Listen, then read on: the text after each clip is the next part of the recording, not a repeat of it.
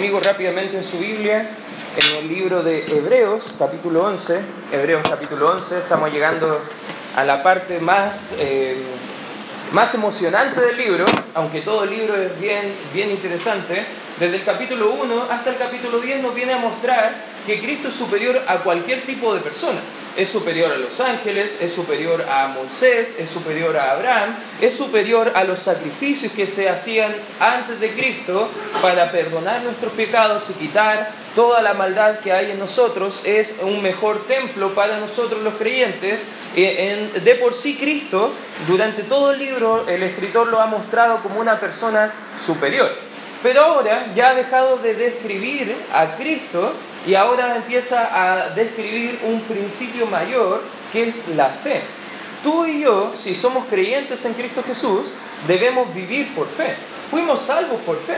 Y la salvación no es por lo que podamos hacer, como algunas religiones enseñan, porque hay dos tipos de religiones en el mundo. Usted podrá decir, pero hay miles de religiones, pero solamente en resumen hay dos premisas, dos religiones en todo el mundo. La religión del hacer, donde la mayoría de religiones te, te invitan y te incitan a que tú debes hacer tal o cual para quizás ir al cielo, pero también está la religión que nos muestra la Biblia, que es la única religión verdadera, que es la religión del hecho que la consumación del plan redentor no se trata de lo que tú y yo podamos hacer, sino de lo que Cristo ya ha hecho, ya ha consumado, y por eso la salvación es segura en Él. Cristo murió una sola vez y para siempre estudiamos en el capítulo número 10, y ahora nos va a mostrar cómo vivir en esta confianza, ahora que somos salvos, ahora que somos hijos de Dios, cómo tú y yo podemos vivir este mayor poder del mundo, que es la fe. Y hoy vamos a aprender cómo caminar por la fe. Ya algunos tienen niños pequeños, yo justo tengo un bebé y está como lanzándose a dar los primeros pasos, pero él no dimensiona todos los peligros que es lanzarse a dar los primeros pasos. Pero él solamente confía que si él se lanza nomás, él va, va a hacer lo que él piensa que puede llegar a hacer. Ahora, dentro de ese caminar van a haber algunos tropiezos, van a haber algunos percances, van a haber algunos obstáculos y a veces creemos que la vida espiritual, todo se trata, si somos creyentes, todo va a salirnos bien, todo va a ser perfecto, no van a haber caídas. Incluso la gente del mundo piensa de nosotros los creyentes que si ya conociste a Cristo ya tú debes ser perfecto. Pero todo lo que vamos ahora a vivir, y nos va a mostrar el capítulo 11 del libro de Hebreos, que no es así, más bien es un andar por fe. ¿Qué es la fe? Es tener la convicción que Dios hará lo que Él prometió que va a hacer y va a cumplir sus promesas, no solamente en nuestras vidas, pero a la vez las promesas que ha prometido en todos sus hijos. Ahora, entendiendo un poco el contexto, debemos recordar en el libro de Hebreos que está escribiendo judíos, que habían algunos recibido a Cristo, pero estaban todavía conviviendo con otros judíos que no. Tenían el templo donde podían volver a los sacrificios. Y ellos estaban siendo tentados a volver atrás a su antigua religión, a su antigua, antigua religión del hacer, pero no querían volver al hecho de que Cristo ya había dado todo el programa, el plan completo de la salvación, y ahora le está animando, mostrando el testimonio de otros judíos muy piadosos en este capítulo número 11. Ya, no los voy a, no los voy a entretener más. Principio número uno que podemos ver en este capítulo, la descripción de la fe. Versículo 1, fíjate lo que dice la escritura, es pues la, ayúdame por favor, la, es pues la fe. ¿Qué es la fe? La certeza, y subraya esa palabra por favor, de lo que se espera y la convicción de lo que no se ve. Ahora muchos toman este pasaje y tratan de, definir la fe tomando este pasaje. Ojo, este pasaje no es una definición de la fe propiamente tal, sino que más bien es una descripción de lo que la fe es, de lo que la fe hace y cómo va a funcionar la fe. Porque fíjate lo que dice el, el 2, dice, porque por ella, por la fe, alcanzaron buen testimonio los antiguos. Algunos creen que la fe es como una emoción que tú sientes cuando vas a la iglesia. Algunos creen que la fe es, una, es, una, eh, es algo como místico, es algo que es sobrenatural, que tú no puedes entender y todo lo relegan a algo propiamente místico. Algunos creen que es un asentimiento intelectual sobre la doctrina de la escritura, pero la fe no es nada de eso. No es un, un saber, no es una emoción, la fe es una convicción y es una certeza. Por eso es tener la convicción de que entendemos que Dios va a hacer lo que Él prometió y va a cumplir sus promesas en nosotros. La fe bíblica es una obediencia y vamos a ver a lo largo de este capítulo cómo personas como tú y como yo, quizás personas que tenían menos beneficios que nosotros tenemos en la actualidad, aún así pudieron caminar por fe y obedecer al Señor. La fe bíblica es una fe objetiva, es una fe fundamentada en la persona y obra del Señor Jesucristo. No es algo que alguien solamente ha confirmado a través del tiempo, sino que es una, una convicción, es una certeza. Tú y yo podemos estar seguros que la fe que nos muestra la Escritura es una fe correcta. A pesar de las circunstancias, a pesar de las consecuencias, Dios habla y nosotros le escuchamos. Y podemos recordar todo el argumento del libro. Dios ha dado su palabra, ahora nos habla a través de su Hijo y ahora podemos escuchar a su Hijo hablarnos a través de su palabra y poder caminar por fe en obediencia a lo que Él ha establecido para nosotros. Y un escritor dijo, Oswald Sander, muy conocido, que la fe permite al alma creyente tratar al futuro como presente y lo invisible como si lo viera. Me parece bien interesante porque si somos honestos, ¿qué es la fe? ¿Alguna vez has pensado en que tú has creído en alguien que no ves? ¿Cuántos de acá han visto a Cristo? Bueno, si lo ha visto, bueno, quizá le daré una recomendación probablemente de un psicólogo, porque nadie de acá ha visto a Jesús, por lo menos cara a cara. Lo hemos podido contemplar a través de su palabra, pero creemos en Él. La Escritura dice que bienaventurado aquellos que no le hemos visto, pero aún así creemos. Eso es fe, es la certeza de lo que se espera. ¿A quién esperamos como creyentes? A la venida del Señor Jesucristo, a venir por su iglesia y la convicción de lo que no se ve. Bueno, si tú puedes verlo, ya no es fe, eso es solamente una, una certeza de algo que ya perdió su facultad de ser fe. Por eso cuando tenemos fe, cuando vemos la fe bíblica, es una fe fundamentada principalmente en las promesas de Dios que van a cumplirse en nuestra vida. Para tener fe debemos depositar nuestra fe en la persona correcta y en este caso la persona correcta es Cristo. Y en segundo lugar, vamos a ver cómo se demuestra esta fe. ¿Ya? Porque suena bonito tener fe.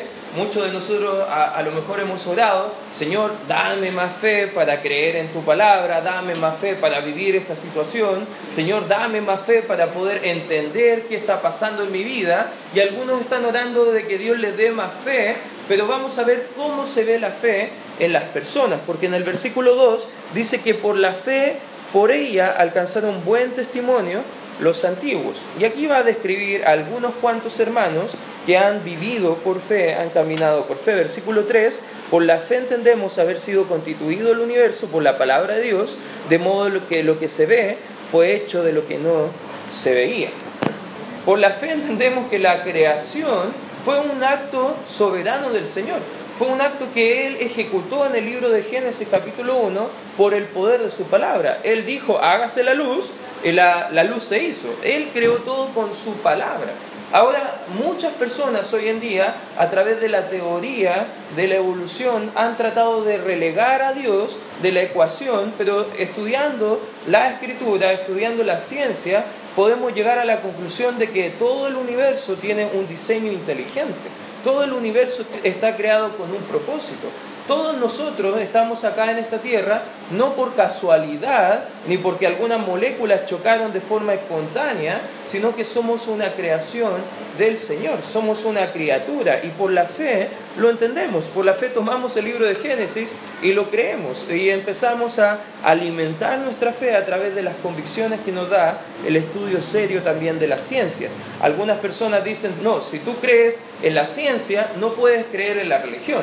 No, todo lo contrario. Mientras más creemos en la fe, en la palabra de Dios, más podemos también estar seguros que la ciencia es exacta y que la ciencia no contradice a Dios, todo lo contrario, la ciencia confirma que existe un creador. Ya hemos hablado en ocasiones anteriores de Lee Strobel, un muy buen erudito que con mucho afán quería él demostrar que Dios no existía y lo trató de demostrar a través de las ciencias, pero después de todo un estudio exhaustivo, objetivo, llegó a la convicción de que Dios sí existe y ahora es uno de los apologetas, de los defensores de la fe más experimentados y más, eh, más renombrados en todo el mundo. Vamos a ver en el versículo 4 algunas personas que vivieron por fe. Versículo 4 dice, por la fe Abel ofreció a Dios más excelente sacrificio que Caín, por lo cual alcanzó eh, testimonio de que era justo, dando Dios testimonio de sus ofrendas, y muerto aún habla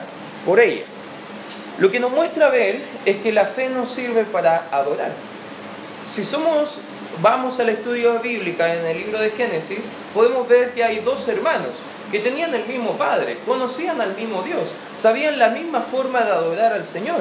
Pero uno quiso adorar a Dios de la forma que Dios quería ser adorado, pero el otro quería adorar a Dios a su manera. Y eso también nos muestra el corazón de muchos seres humanos, que a pesar de que Dios nos muestra claramente cómo Él quiere ser adorado, gente ha designado y ha tomado sus propios razonamientos, sus propios deseos para hacer algo para agradar a Dios. Pero Dios ya ha hecho todo y aquí vemos la vida de Abel, que fue un adorador y su obediencia, a pesar de su adoración, le costó la vida. Algunos creen que por ser creyentes o ser salvos, todas las cosas te van a ir bien. Y no es así.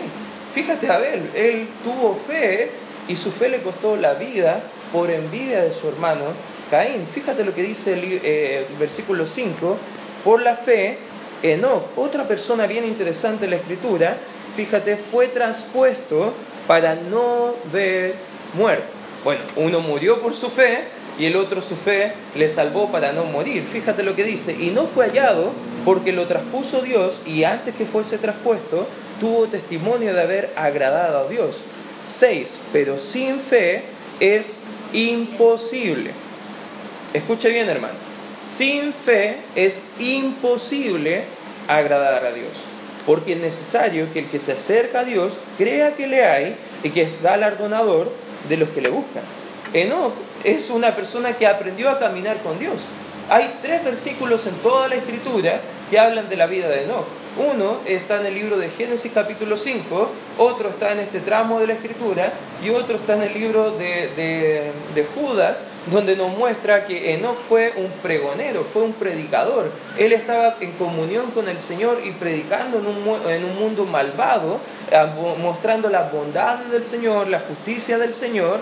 Y lo interesante de la vida de Enoch, que a él al caminar con Dios, su fe iba creciendo a través de la comunión. Tú no puedes tener fe verdadera, no puedes tener fe viva, no puedes tener una fe grande, porque hay diferentes tipos de fe. El mismo Señor Jesucristo habló de una fe como un grano de mostaza, habló ah, de personas que tenían poca fe, habló de algunas personas que había mucha fe. O sea, uno puede tener diferentes niveles de fe, pero uno no puede tener una fe como la de Enoch sin tener comunión con el Señor. Porque el mismo libro de Juan, capítulo 15, versículo 5, dice que sin fe, perdón, eh, eh, separado de Él, nada podemos hacer. No caminó con Dios en un mundo malvado y lo interesante de eso es que su fe le ayudó a no ver muerte. Algunos creen que no también es un símbolo o una imagen de lo que es la iglesia el día de hoy, porque la iglesia, si Cristo viene, no va a ver la muerte, va a ser traspuesto o arrebatada directamente a la presencia del Señor. Y qué hermoso que esperamos al Señor, Él viene por su iglesia, no sabemos el día, no sabemos la hora, pero el Señor viene. Y este es un llamado a, también a creyentes a caminar por fe en medio de un mundo malvado. Versículo 7, vemos otro personaje bien conocido en la escritura, dice, por la fe, Noé, cuando fue advertido por Dios acerca de cosas que aún no se veían, con temor preparó el arca en que su casa se salvase, y por esa fe condenó al mundo y fue hecho heredero de la justicia que viene por la fe. ¿Qué pasó? Eh, en Noé, siempre me confundo Noé con Moisés cuando estoy predicando, mi esposa después me reta, ¿ya? Noé, eh, él estaba preparando un arca. A los 500 años, era bien viejito ya Noé, y Dios le llamó a que iba a llover. Nunca había llovido en la tierra. Dios dijo que no solamente iba a llover, sino que iba a haber un diluvio, que iba a caer mucha agua de arriba, que Dios iba a abrir las fuentes subterráneas del agua, iban a ascender rápidamente y todo iba a estar cubierto por agua. Él tenía que ser obediente a pesar de que nunca había visto lluvia siquiera y él estaba construyendo un arca. La escritura en el libro de Génesis nos enseña que todos sus vecinos se burlaban de Noé. Por 120 años mientras que él construía el arca, le decían, estás loco, eres un ridículo, ¿cómo se te ocurre que va a caer agua del cielo? Eso nunca ha ocurrido, nunca ha pasado, pero Noé confió en el Señor. Y él construyó el arca a pesar de todos los vituperios, a pesar de todas las, ofensas que le iban a tirar a, las personas a Él por su fe, pero acá Noé también nos muestra lo que hace una fe. La fe trabaja por el Señor. La fe no solamente es algo superficial que creemos, la fe también obra. Nosotros somos salvos por fe, por medio de la gracia del Señor, pero para buenas obras.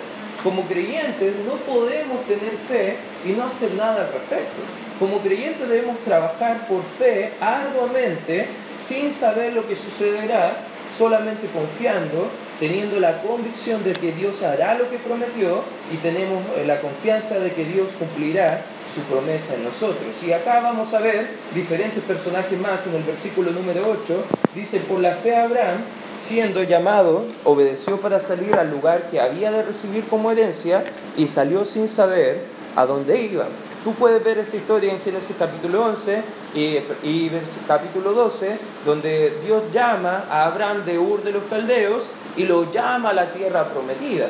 Y ese llamado, lo interesante es que él eh, solamente confió en el Señor y al parecer dejó todo, padres, familias, criados incluso, y él fue a cumplir lo que Dios le había prometido. Él salió sin saber a dónde iba. Los patriarcas podemos ver que ellos tenían la confianza de esperar en el Señor. Y eso es algo que nosotros debemos aprender.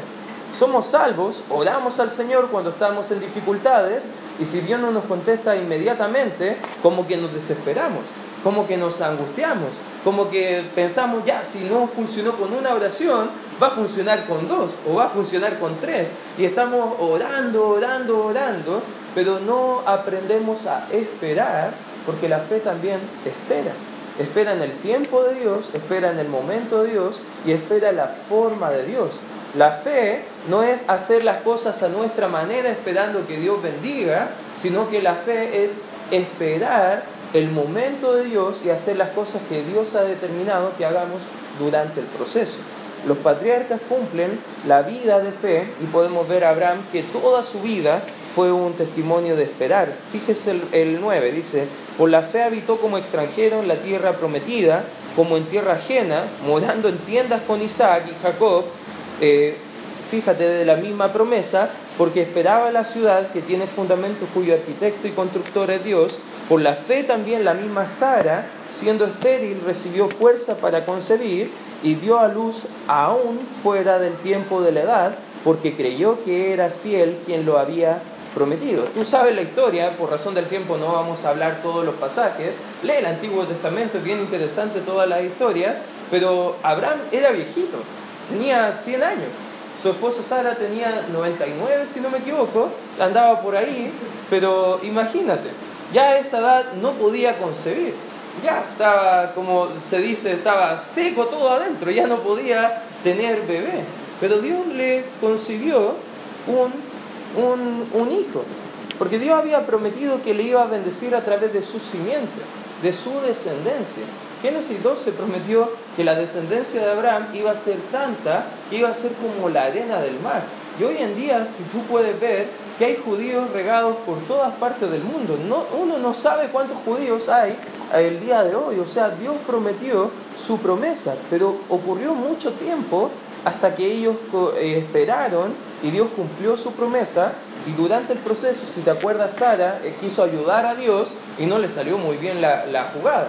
Pero ahí vemos la contraparte de lo que no es la fe, es tratar de ayudar a Dios con, con, nuestros propios procedimientos, con nuestras propias cosas.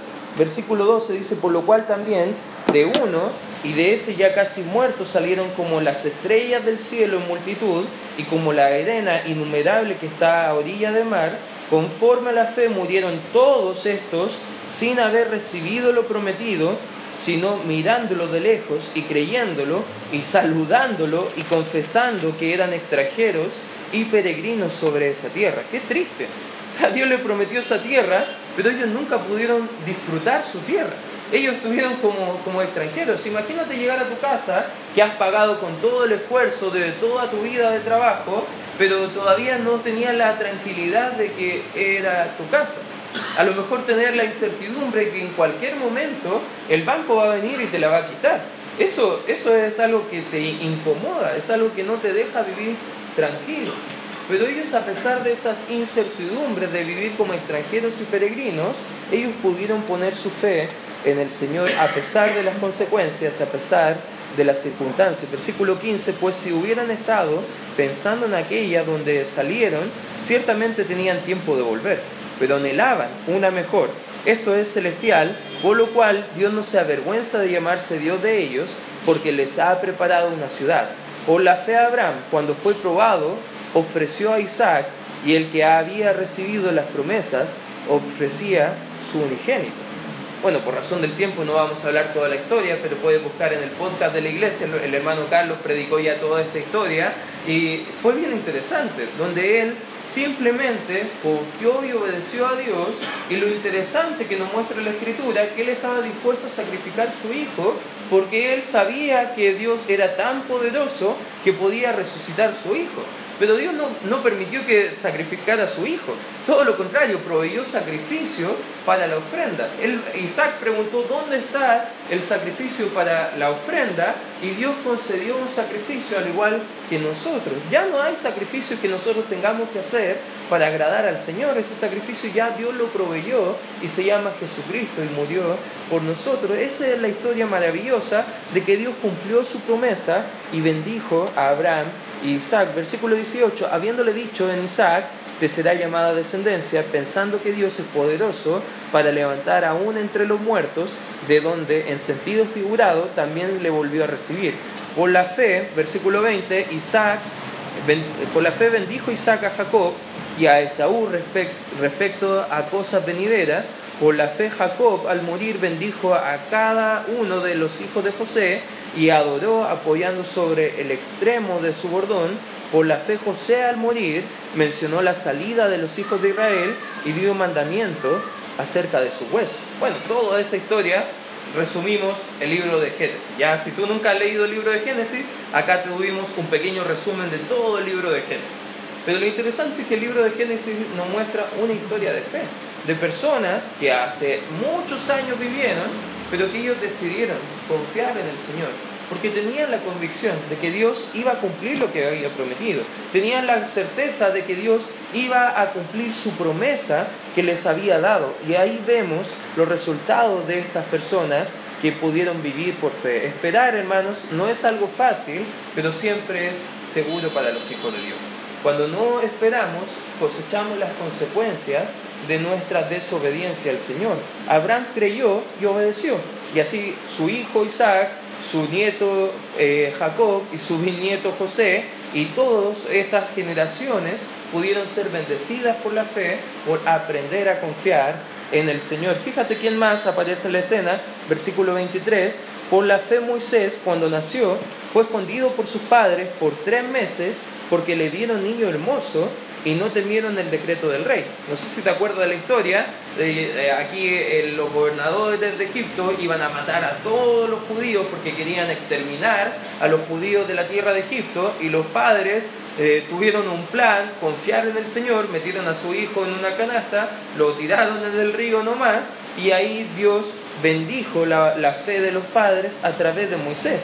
24. Por la fe Moisés hecho ya grande, rehusó llamarse hijo de la hija de Faraón, escogiendo antes ser maltratado con el pueblo de Dios que gozar de los deleites temporales del pecado, teniendo por mayores riquezas el vituperio de Cristo que los tesoros de los egipcios, porque tenían puesta la mirada en el galardón.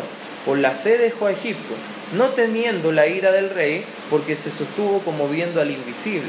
Por la fe celebró la Pascua y la aspersión de la sangre, para que el que destruía a los primogénitos no los tocase a ellos. Por la fe pasaron el mar rojo como por tierra seca, e intentando los egipcios hacer lo mismo, fueron ahogados. Bien interesante toda la historia. Todo eso lo vamos a encontrar en el libro de Éxodo, en los primeros 19 capítulos, donde vemos la historia de Moisés, una historia de una batalla por la fe.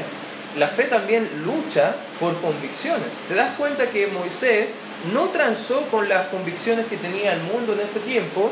Él no quiso ser llamado hijo de la hija del faraón. Él no quiso gozar los deleites del pecado. Él no quiso ser, eh, elogiado mientras que sus hermanos estaban siendo maltratados. Él quiso identificarse con el pueblo de Dios. A pesar de que no eran perfectos estas personas, vemos que eh, Moisés muestra cómo es una vida de rechazar al pecado, de ser rechazado él por su rechazo al pecado, y Dios le dio al final de su vida la recompensa debida a su fe. Cuando confiamos en Dios obtenemos lo que Dios puede hacer, pero cuando no confiamos en nosotros solamente podemos tener lo que nosotros podemos hacer. Moisés aprendió eso, que cuando él confiaba en Dios, cosas maravillosas sucedían. Pero cuando él confiaba en su propia fuerza, todo lo que podía ser maravilloso del lado del Señor era desastre en la vida de Moisés. Incluso por eso no pudo entrar a la tierra prometida. No sé si te acuerdas que él confió en espías que traían un mal testimonio acerca de que era la tierra prometida, tuvo miedo, contagió ese temor a toda una nación y Dios les castigó por 40 años que, no, eh, que iban a rondar por el desierto y ninguno de esa generación iba a entrar a esa tierra y solamente sus hijos y dos personas que eran Josué y Caleb, que fueron los únicos que creyeron realmente al Señor. Y hablando de Josué, vamos a ver en el siguiente pasaje que va a entrar a la escena Josué y Raab dentro de esta conquista de la tierra prometida. Versículo 30 dice, por la fe, aquí podríamos agregar Josué, cayeron los muros de Jericó después de rodearlos siete días, por la fe Raab ramera no pereció juntamente con los desobedientes, habiendo recibido a los espías en paz. ¿Te acuerdas la historia? Josué iba a estar a punto de entrar a la tierra prometida. Bueno, lo estudiamos en todo el libro de Josué acá en la iglesia. Pero él eh, manda a algunos espías nuevamente y se topan con una dama. Esa dama al parecer confió en el Dios de Israel y ella quería ser identificada con el pueblo de Israel y ayudó a estos espías y les ayudó a tener la victoria. Y bueno, ocurrieron varias cosas bien interesantes dentro de la, de la historia bíblica. La ciudad de Jericó con grandes muros, Dios las derribó solamente eh, con rondas que tenía el pueblo de Israel por siete días alrededor de la ciudad. Bien extraño, lo interesante es que no empujaron, sino que simplemente tocaron la trompeta, rondaban todos los días, gritaban, tocaban la trompeta, rodaban la ciudad y, y gritaban. Y el séptimo día donde Dios le había prometido, que iba a entregarles esa ciudad, lo cumplió tal cual. Imagínate siendo un general, un general de guerra y que te diga Dios que tu única estrategia es rodear al enemigo y gritar. ¿Qué creerías? Absurda la estrategia. Pero ¿por qué Dios lo hizo? Para que la gente entendiera que no se trataban de sus fuerzas, sino que era Dios obrando a través de ellos. Y Dios da la victoria. José y Raab nos muestran que la victoria por la fe es Dios el que la da y nosotros solamente podemos vivir en victoria cuando vivimos caminando por medio de la fe. Y bueno, fíjate lo que dice el 32, porque parece que el escritor eh, estaba un poco apurado con el relato y tenía todo el resto del Nuevo Testamento para hablar, pero parece que se le acabó la tinta por este tramo y ya va a ser un resumen bien resumido y dice el 32, ¿y qué más digo? Porque el tiempo le faltaría contando de Gedeón, de Barak, de Sansón, de Jepté, de David, así como de Samuel y de los profetas que por la fe conquistaron reinos, y siendo eh, justicia, alcanzaron promesas, taparon bocas de leones, apagaron fuegos impetuosos, evitaron filo de espada, sacaron fuerzas de debilidad, se hicieron fuertes en batalla, pusieron en fuga ejércitos extranjeros, las mujeres recibieron a sus muertos mediante resurrección, mas otros fueron atormentados, no aceptando el rescate a fin de obtener mejor resurrección. Otros experimentaron vituperios y azotes, y a más de esto prisiones y cárceles, fueron apedreados, aserrados, puestos a prueba, muertos a filo de espada, anduvieron de acá para allá, cubiertos de pieles de oveja y de cabras, pobres, angustiados, maltratados, de los cuales, y bien interesante lo que dice el 38, el mundo no era digno, errando por los desiertos, por los montes, por las cuevas y por las cavernas de la tierra. Y todos estos, aunque alcanzaron buen testimonio mediante la fe, no recibieron lo prometido. Qué interesante el relato, porque a veces pensamos como hijo de Dios, si yo vivo de esta forma, Dios me va a bendecir. Pero ¿qué pasa cuando Dios aún así no te bendice? ¿Estás dispuesto a caminar por fe? ¿Estás dispuesto a ser obediente a Dios? ¿Estás dispuesto a, a sufrir a lo mejor por tu fe? Lo interesante es que si nuestra fe fuera una emoción, tu emoción se va rápidamente. Porque cuando tú pasas la dificultad, ya tu emoción se va de la confianza que puedes tener. Si tu fe sea solamente un asentamiento intelectual, ¿qué pasa que cuando viene la dificultad, el intelecto hasta falla cuando estamos sometidos a prueba? Por eso la, la, fe no es algo de emoción, no es algo intelectual, es una convicción. Y es una convicción de que Dios cumplirá lo que Él ha prometido. Llegamos a este fin del pasaje y el escritor está animando a la gente. Lo más probable es que ustedes no van a ver todo el plan completo, como algunos no lo vieron en los tiempos antiguos. Pero ten fe, sigue caminando para glorificar a Dios, sigue teniendo fe en que Dios va a cumplir sus promesas, aunque cabe la posibilidad de que a lo mejor no la cumpla. Qué extraño el predicador de ese mensaje. Si predicaran un mensaje así en las iglesias hoy en día, lo más probable es que estarían casi vacías. Las iglesias ni estarían llenas. Pero ¿cuál es el mensaje hoy en día de las iglesias? Si tú crees, Dios lo va a hacer. Pero parece que no siempre es así. Porque cuando entendemos el plan de Dios, que no es todo color de rosa, que a veces puede ser más color de hormiga, a veces puede ser bien difícil confiar y tener fe en Dios. Fíjate el 40, proveyendo Dios cosa, eh, alguna cosa mejor para nosotros, para que no fuesen ellos perfeccionados aparte de nosotros. Por tanto, versículo, capítulo 12, versículo 1, nosotros, también teniendo en derredor nuestro tan grande nube de testigos, despojémonos de todo peso y del pecado que nos asedia y corramos con paciencia la carrera que tenemos por delante. Fíjate el 2, y esta es la meta de cada cristiano, puestos los ojos en quién? En Jesús el autor y consumador de la fe, el cual por el gozo puesto delante de él sufrió la cruz, menospreciando lo propio y se sentó a la diestra del trono de Dios. Es imposible, hermanos, vivir una vida de fe sin poner nuestros ojos en Cristo. Y el llamado de hoy es simplemente aprenda a caminar por fe. Las cosas no siempre van a salir bien. A veces las cosas no van a salir tan bien como tú crees. Pero siempre es más seguro caminar al lado de Dios por fe que caminar lejos del Señor.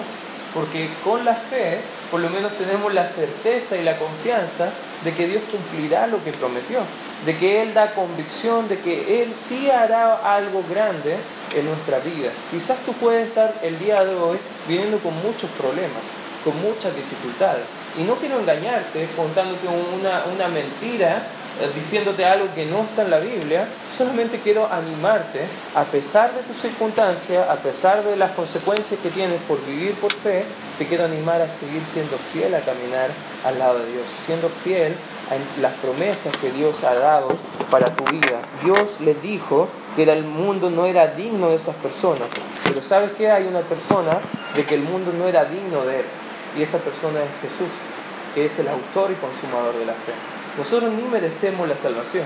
pero por gracia, por medio de la fe, nosotros podemos tener salvación y perdón de pecados.